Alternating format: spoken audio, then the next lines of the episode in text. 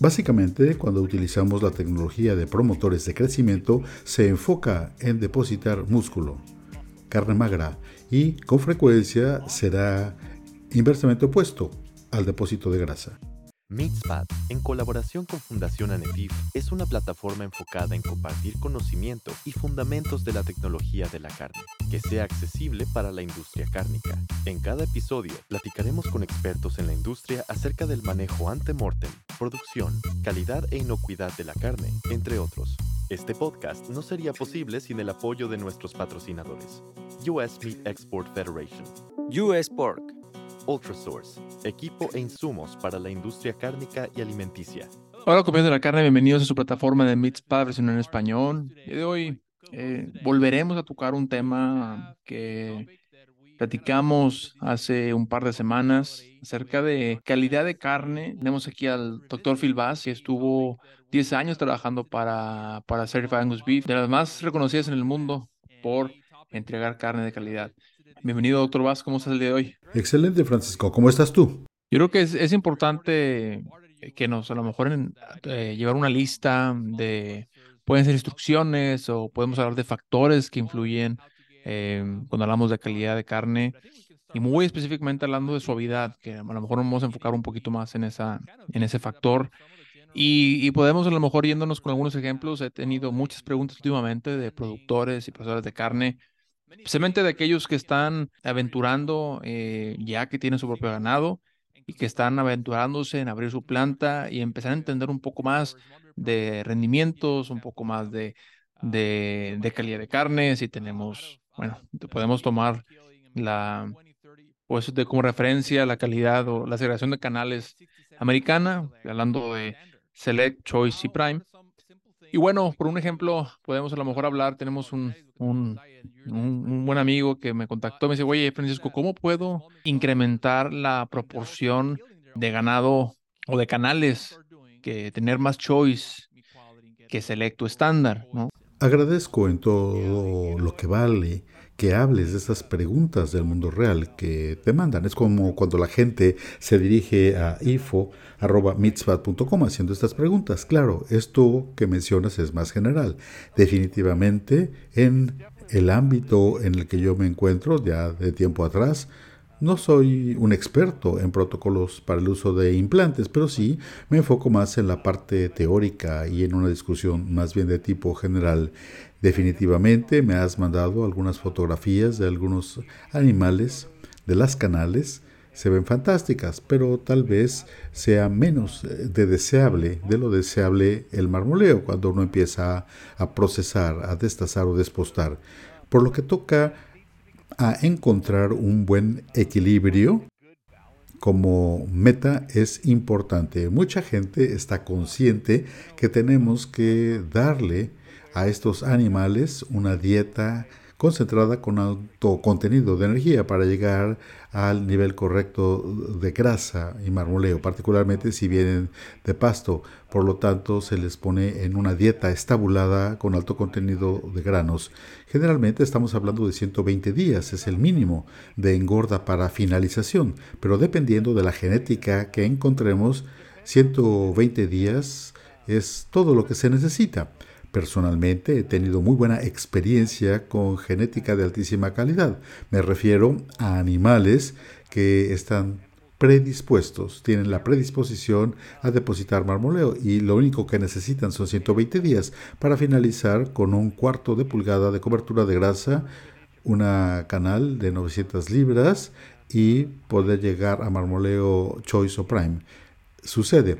Y entre más se engorde a los animales, estarán creciendo más. Pero básicamente este es el tamaño correcto. Si estamos hablando de 150 días de engorda o incluso más, cuando se les da esta dieta estabulada, les dará la oportunidad de depositar grasa donde tiene que depositarse esa grasa. Quisiera compartirte un ejemplo de el mundo de la enología, vinos y uva.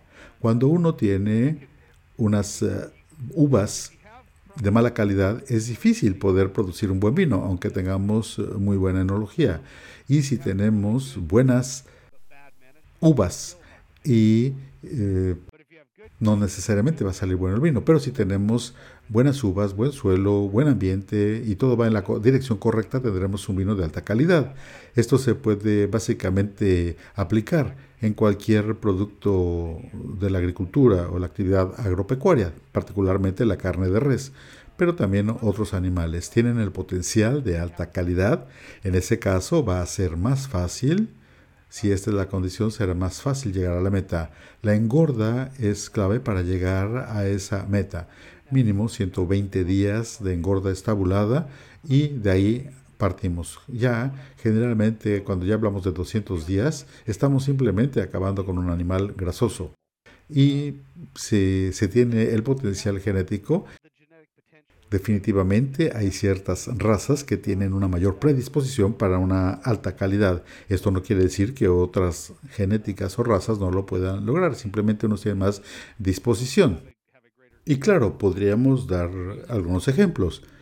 Claro, siempre hay excepciones, estamos hablando de un ente biológico, pero generalmente las razas británicas tendrán mayor tendencia al marmoleo, Angus, Hereford y cornamenta corta.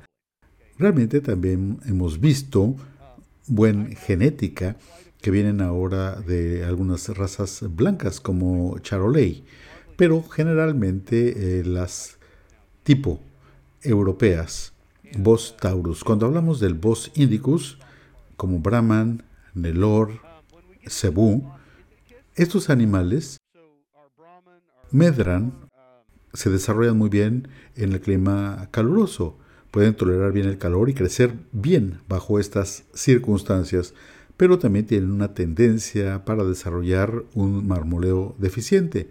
Esa ha sido la situación. Claro, no siempre resulta ser el caso, pero estos animales finalmente no necesariamente van a tener un desempeño tan bueno como los tipos británicos y europeos. Así pues, si podemos influir en una base Bos indicus, por ejemplo, teniendo más una influencia externa, Bos taurus. Un buen ejemplo serían las cruzas Brangus, que se encuentra en la región de Florida, en el sureste de los Estados Unidos, donde estamos obteniendo la calidad y el mayor potencial de marmoleo de la raza Angus, pero también tenemos la tolerancia del calor y de parásitos del el Bos indicus. El tener esta cruz ayuda. Excelente. Y ahora eh, también tuve otra pregunta acerca del, uso de, implantes en ganado bovino. Sabemos que algunos son mejores que otros, algunos tienen mayor impacto, ya sea positivo o negativo, cuando hablamos de suavidad. Sabemos que se utilizan para el rendimiento y sí tiene un, efecto para tener mayor rendimiento. Y depende, del, depende de los, eh, del implante que se estén utilizando, pues puede tener un efecto negativo en la suavidad de la carne. Y luego podemos iniciar por ahí también esta, esta pregunta, eh, cuáles son un poco de las, las falacias, cuándo se debe utilizar eh, y a lo mejor combinarlo también con la dieta, si están con una dieta con alta energía de, de 120, 150 días. En efecto, estás mencionando varios aspectos. Los implantes es una tecnología para promoción de crecimiento que se ha usado en el ganado desde hace mucho tiempo, desde los años 1950. Una tecnología muy efectiva para agregarle unos 30-60 libras adicionales, 15-30 kilos adicionales de carne magra para el animal comparativamente cuando no se implanta. Claro, eso variará dependiendo de los protocolos, el número de implantes que se pongan. En general estamos hablando de 30 60 libras, 15 30 kilos. Estamos agregando peso adicional. Ahora, ¿en qué forma viene esta adición de peso? En forma de músculo magro. Cualquier tecnología de crecimiento que se aplique para promover el crecimiento, y digo promoción del crecimiento porque es un tema más amplio que el uso de implantes, cuando usamos una tecnología de promoción del crecimiento se enfocará en depositar músculo magro. Depósito de músculo y generalmente será inversamente opuesto al depósito de grasa. Otro buen ejemplo de un promotor de crecimiento que también genera esto es lo que llamamos el agente de repartición, es lo que llamamos los beta agonistas. En Estados Unidos contamos con diferentes beta agonistas el más popular por mucho en la actualidad en los Estados Unidos y que se ha usado tanto en cerdos como en bovino es la ractopamina. Ractopanina con la marca Paylin para cerdos o el Oftaflex en el caso de bovino. Adicionalmente hay otro que se conoce como silpaterol, el Silmax, que también está disponible para bovino. Ambos agentes de repartición se alimentan durante el último mes o mes y medio de la engorda del animal. Lo que hacen estos agentes es ayudar a redirigir los nutrientes, nutrimentos que de lo contrario se irían a grasa o que ya vienen en forma de grasa en el animal. Y estos nutrientes pueden fragmentarse y ayudar a construir músculo a costa de depositar la grasa, o sea, particularmente el marmoleo, que es difícil de lograr. Y lo que se usa en estas tecnologías, dicho sea de paso, yo apoyo firmemente la promoción del crecimiento con estas tecnologías. Creo que es lo que nos permite tener carne de alta calidad y a un precio asequible, que la gente pueda pagar, gracias a las eficiencias que nos dan las tecnologías de promoción del crecimiento. Claro, siempre hay un equilibrio. De hecho, recientemente estaba yo hablando de esto con mis alumnos. Podemos, sí, maximizar. Esto no quiere decir de ninguna manera que estaremos en el logro óptimo. Lo que a mí me gusta hacer es tratar de hablar más de la optimización y utilizar los promotores de crecimiento de una manera juiciosa. Seguiremos obteniendo esta ventaja o ganancia adicional con el uso de implantes esteroideos, con el uso de hormonas, aditivos de alimentos en forma de betagonistas o agentes de repartición, aditivos como agentes de repartición o betagonistas para cerdos, en ambos casos podemos agregar más músculo, podemos agregar más carne magra, pero prácticamente siempre esto viene a costa de el depósito de grasa, una vez más la grasa altamente deseable, el marmoleo. El encontrar un justo medio es algo crítico, depende del público meta. Tenemos que ser muy cautelosos al utilizar estas tecnologías. Si el público meta es alto nivel de marmoleo, tendremos que utilizar menos estas tecnologías para promoción del crecimiento. No eliminarlas por completo, pero usarlas menos y a lo mejor dar más tiempo de engorda. Si por otra parte queremos competir en el mercado por un producto más magro, la promoción del crecimiento es una tecnología fantástica que puede ayudar en ese aspecto. US Meat Export Federation México, con el objetivo de promover el consumo de las carnes rojas americanas, así como facilitar su comercialización en los mercados de la región. Sí, exactamente, ¿no? Y, hemos, hemos hablado ya con, también con el doctor Travis O'Quinn y una de las pláticas o conversaciones que siempre tenemos con, con él y cuando se habla de, de palatabilidad, tenemos los, los tres pilares o los tres factores más importantes, que es jugosidad, suavidad y sabor, que cada vez sabor se vuelve un factor más importante y lo vemos con, con la evidencia de, los estudios últimamente. Pero tampoco estamos hablando eh, o diciendo que son malos, que los promotores de crecimiento son malos, ¿no? Es, es eh, se pueden utilizar, se utilizan, son, hay, algunos que son aprobados y, entender un poco los beneficios también de, eso, ¿no? De, ya hablamos de las cómo te puede afectar en, suavidad y también dentro de los promotores de crecimiento hay algunos que a lo mejor no pueden, no son tan agresivos y a lo mejor también hay, es, importante mencionarlo, ¿no? En efecto, así es. De ninguna manera estoy diciendo que yo lo apoye. Absolutamente. Use lo que sea mejor para su negocio. La pregunta es, ¿cuál es el negocio? ¿En qué me estoy enfocando? ¿En qué soy muy bueno? Yo he utilizado promotores del crecimiento en el pasado, creo que son tecnologías fantásticas y yo continúo alentando a aquellos que puedan encontrar un buen equilibrio que los utilicen porque son seguros, inocuos y muy, muy efectivos. Sin embargo, siempre surge la pregunta del tema organoléptico. Finalmente alguien consumirá este producto. Si la meta es un producto más magro para un costo más bajo y ser competitivo de esta manera en el mercado, la tecnología de promoción del crecimiento es excelente, pero también impactan el marmoleo.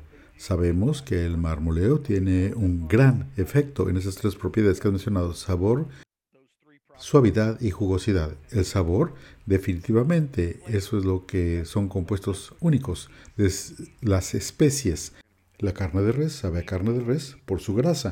El cordero sabe a cordero por la grasa de cordero. El cerdo sabe a cerdo por la grasa del cerdo. Este es uno de los aspectos donde el marmoleo entra en juego. El sabor. Ahora, segundo, la suavidad.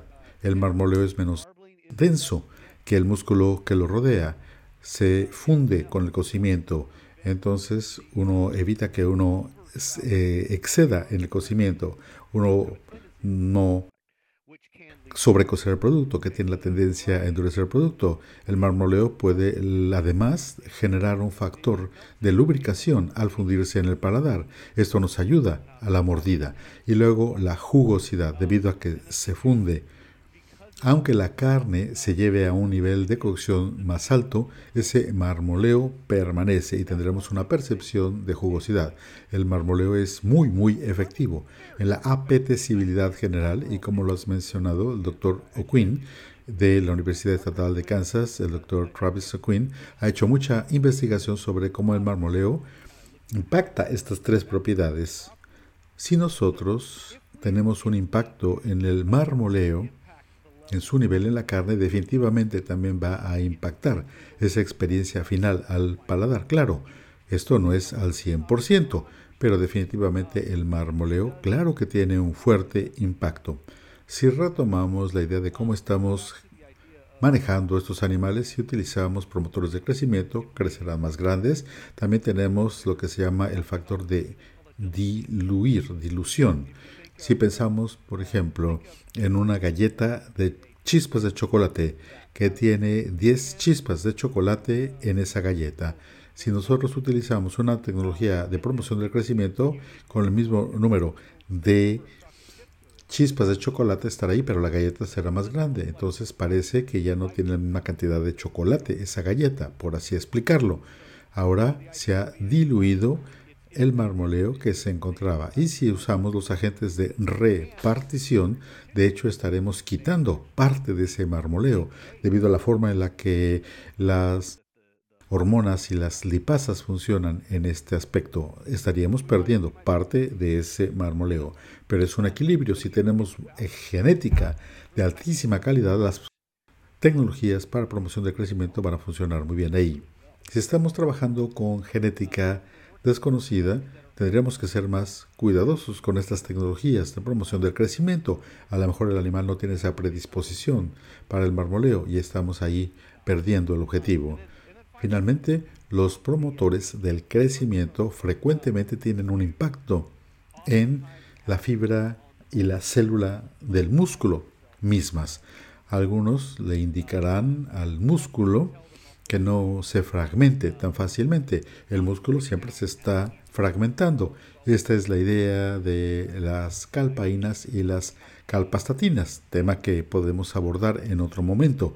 Estas tecnologías de promoción del crecimiento pueden limitar la fragmentación del músculo en circunstancias naturales, lo cual puede dar como resultado un producto con menor suavidad. Hay que encontrar cuál es nuestro objetivo. Otra de las preguntas, eh, háblanos por favor también de la relación entre, entre rendimiento, hablando de promotores de crecimiento, hablar un poco de las ventajas o desventajas cuando hablamos también de, rendimiento en la canal o, rendimiento carnicero. Absolutamente. Los promotores de crecimiento son excelentes para mejorar la producción de carne roja, su rendimiento. Eso es lo que hacen. Tal vez estamos perdiendo parte de la grasa del marmoleo, pero también podemos tener más músculo en lugar de grasa subcutánea o vetas de grasa entre músculo para esas canales o carcasas, por lo que toca el rendimiento de la carne roja. Si usted busca producir más carne roja por animal, los promotores de crecimiento son efectivos en ello y ahí tenemos un buen equilibrio, porque el músculo rojo pesa más que la grasa y eso es lo que buscamos. Vendemos a los animales por kilo, vendemos la carne por kilo, por libra, por gramo, o dependiendo. Pero vendemos finalmente por peso. Mayor peso para estos animales quiere decir más dinero en el bolsillo para el productor. Claro, debe haber un equilibrio. Si podemos tener un canal de mayor calidad que va a tener una mejor experiencia al paladar para el usuario final, también adicionalmente el poder criar ese animal y engordarlo de una manera efectiva y que un animal sea más grande al mismo tiempo, estamos teniendo ahí el grial sagrado. A veces es contraproducente cuando usamos más promotores del crecimiento, estamos perdiendo parte de las grasas y tenemos que esperar que tal vez el potencial del marmoleo no sea tan bueno como si no lo usáramos. Y también es importante siempre estar conscientes de quién es nuestro consumidor final. Si estás en, al B2B, estás al B2C, lo platicamos, negocio de negocio, negocio de consumidor, entender si ese cliente, o sea, qué nicho es, es un cliente que está buscando un producto Prime, es un cliente que está, que está nada más comercializando, a lo mejor ese cliente también está llevando un valor agregado, una inyección con, con algún tipo en su proceso también. Yo creo que es importante esa comunicación entre, entre la cadena, entre la gente que está en la cadena de suministro de la carne para entender eso, ¿no? Y poder maximizar, optimizar la, la calidad de la carne. Tiene uno que perfeccionar y ser bueno en lo que hace y dilucidar qué pide y qué busca el, cliente y a partir de ahí diversificarse. Este es un mensaje para aquellos que están considerando a lo mejor un programa de carne de res de marca el ponerle su marca, su rostro a ese producto. Aquí uno dice, este es mi producto, quiero que reconozcan mi marca, pero también quiero que reconozcan el producto que viene detrás de esa marca. Algunas de las marcas más exitosas, claro, mi empleador anterior, Certified Angus Beef, tiene un producto muy consistente que ha llegado a conocer bien la clientela y puede vincularse con el logotipo, con la marca y por lo tanto es importante tener los factores limitantes para poder ingresar a esta marca. Aquellos de una operación más pequeña que consideren marca de res con carne, uno puede empezar con un producto de mayor nivel, con mayores restricciones para aceptación al producto que llevará mi marca y mi nombre. Venderlo así. Excelente. Pero si algo no encaja dentro de sus especificaciones, usted debe ser disciplinado. Usted no puede permitir que cualquier cosa entre a su marca para que represente su producto. Usted necesitará seguir excluyendo aquello que usted no crea es ideal para su marca de producto. Claro, igual finalmente esto tendrá un público, tiene un cliente meta, pero uno lo puede vender como si fuera también, puede ir a un producto genérico, commodity, commodity, en tanto que un producto con marca es el objetivo. El producto con marca deberá tener una consistencia extrema. Finalmente, todo se venderá, simplemente hacia qué canal se va.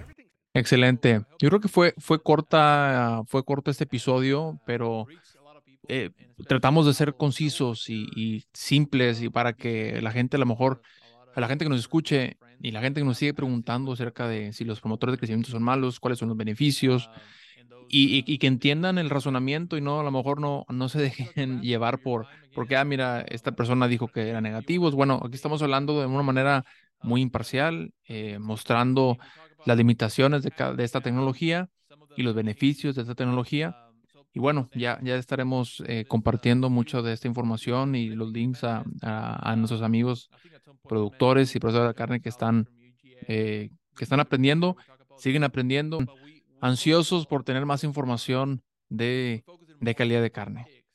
Ciertamente hemos hablado en el pasado sobre el añejamiento y podemos retomar el tema en otra ocasión, pero lo has dicho, en ocasiones solamente necesitamos proteína de origen animal de alta calidad y ofrecerla al cliente, y para lograrlo de una manera más asequible, usar los promotores de crecimiento es excelente. Cuando uno empieza a tener un paladar más exigente en los consumidores y tienen más dinero disponible para gastar los consumidores, uno se aleja del uso de los promotores del crecimiento y se enfoca más en algunas de estas características, como suelen decir la gente de la industria de pie de cría.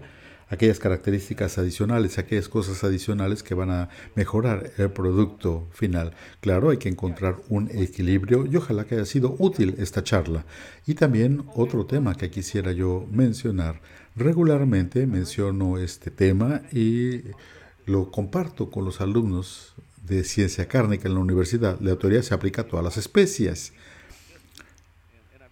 no nada más a res, he hablado de porcino las diferentes tecnologías de promotores de crecimiento lograrán más músculo magro. Eso es una buena cuestión para menor costo de producción y mayor rendimiento. Simplemente hay que encontrar un equilibrio y dilucidar qué quiere el cliente en realidad. Perfecto, pues creo que ya profundizamos un poco más acerca de esto y, y también pues eh, hacer en, a lo mejor explicar también que también tenemos el componente que ya lo hemos hablado con usted, el tema del, del añejamiento, el aging, ¿no? la maduración, que también es importante mantenerlo y sabemos que, que especialmente en, en países de México, Centroamérica, Sudamérica, que, que pueden tener cierta genética también muy importante y tienen ganado europeo, cruzas con, con ganado europeo, que también está ese componente especial, el componente que a veces se nos olvida, que es el, el añejamiento y que podemos sacarle ventaja a eso. Excelente, doctor Vaz, le agradecemos el tiempo. Muchísimas gracias por estar liado con nosotros otra vez y seguimos eh, platicando. No se olvide la gente que nos escucha eh, que estamos disponibles en YouTube, Spotify Apple Podcasts. Les agradecemos mucho el tiempo y nos vemos hasta la próxima. Gracias.